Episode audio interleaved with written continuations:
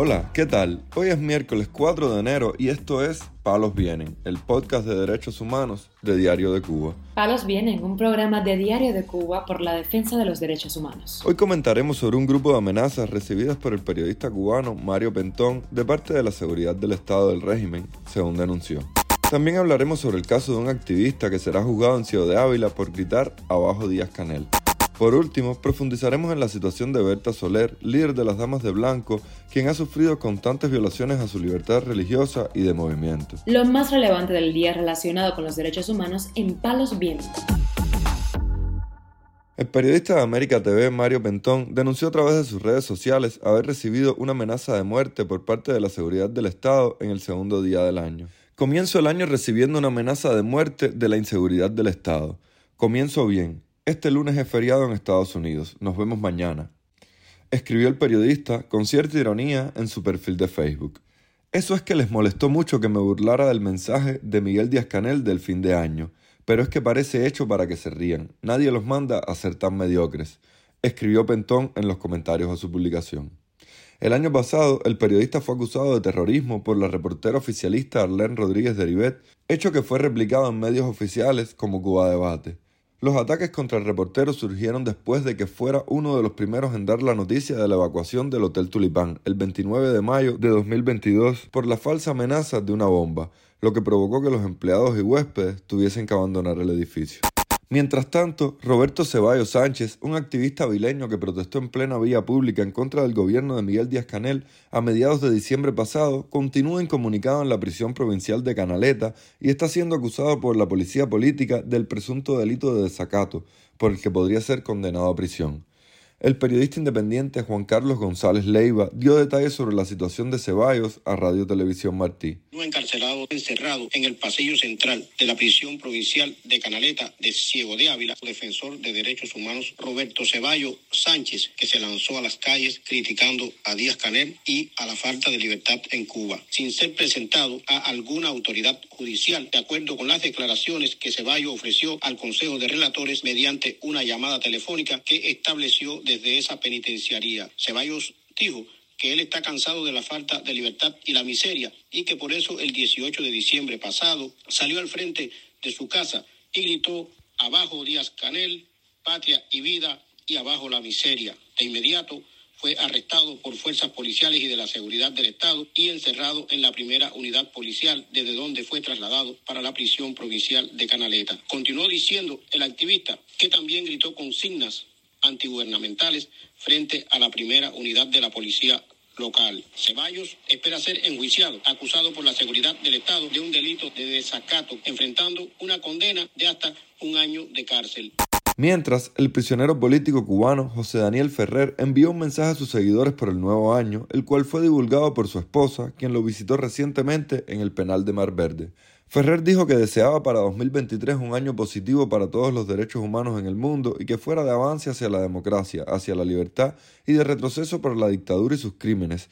Y también deseó que comience un periodo que traiga mayor justicia, progreso y libertad y que sea mayor la solidaridad de Occidente con el pueblo cubano. Nelva Ortega, esposa del líder de la Unión Patriótica de Cuba, contó en un video publicado en sus redes sociales que las autoridades la autorizaron a dos horas de visita matrimonial esta semana y denunció que el opositor recibió una fuerte golpiza. Él se mantiene luego de esto con más calambres, parálisis momentáneas, también presentando moretones aún visibles en lo que es la espalda y próximo a los glúteos. Él, eh, ante cualquier movimiento, es muy doloroso para él todavía, a pesar de los días, para sentarse, para levantarse, eh, pasa todavía dificultad, le duele todavía. Er, y en el área del, igual, igual que en el área de la nariz, tiende también a dolerle mucho. Incluso está aún hinchada y se ve como una pequeña desviación eh, en la misma.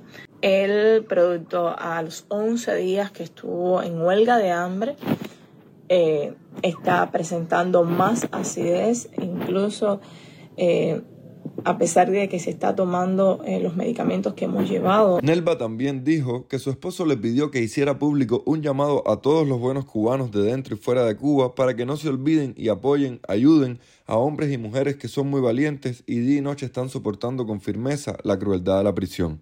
Presos políticos que no son solo los del 11 de julio, sino otros que también necesitan el apoyo de todos.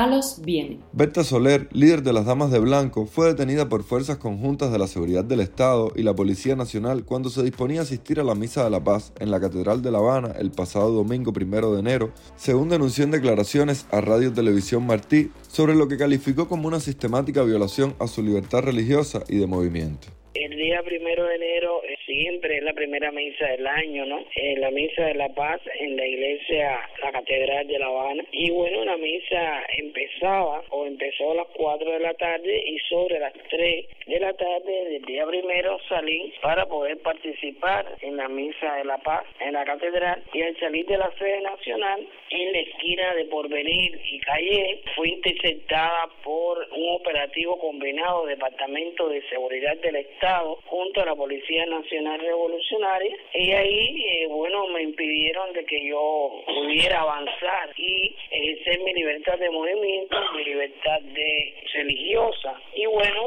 me pidieron y me introdujeron dentro de un carro patrulla. Se dirigieron hasta la unidad de Aguilera, cerca aquí en el auto del municipio de 10 de octubre. Allí dentro de la patrulla estuve alrededor de 45 minutos en el parqueo de dicha unidad hasta esperar que dieran la orden que iban a hacer conmigo. Y bueno, casi a los 45 minutos me trasladaron para la unidad de policial, la oncena unidad en San Miguel del Padrón. Allí me ocuparon las pertenencias y me introdujeron dentro de una celda semioscura sin cocho hasta las 7 y 30 de la noche que fui liberada en la esquina de la sede nacional de la Dama de Blanco. Este fin de semana fue el número 35 de represión contra la organización femenina creada en 2003 durante la conocida como Primavera Negra de Cuba.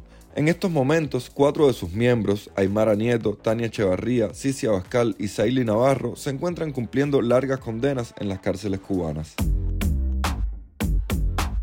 Palos Vienen, un podcast de derechos humanos de Diario de Cuba con la producción y conducción de Mario Luis Reyes. Muchas gracias por acompañarnos este miércoles en Palos Vienen, el podcast de derechos humanos de Diario de Cuba.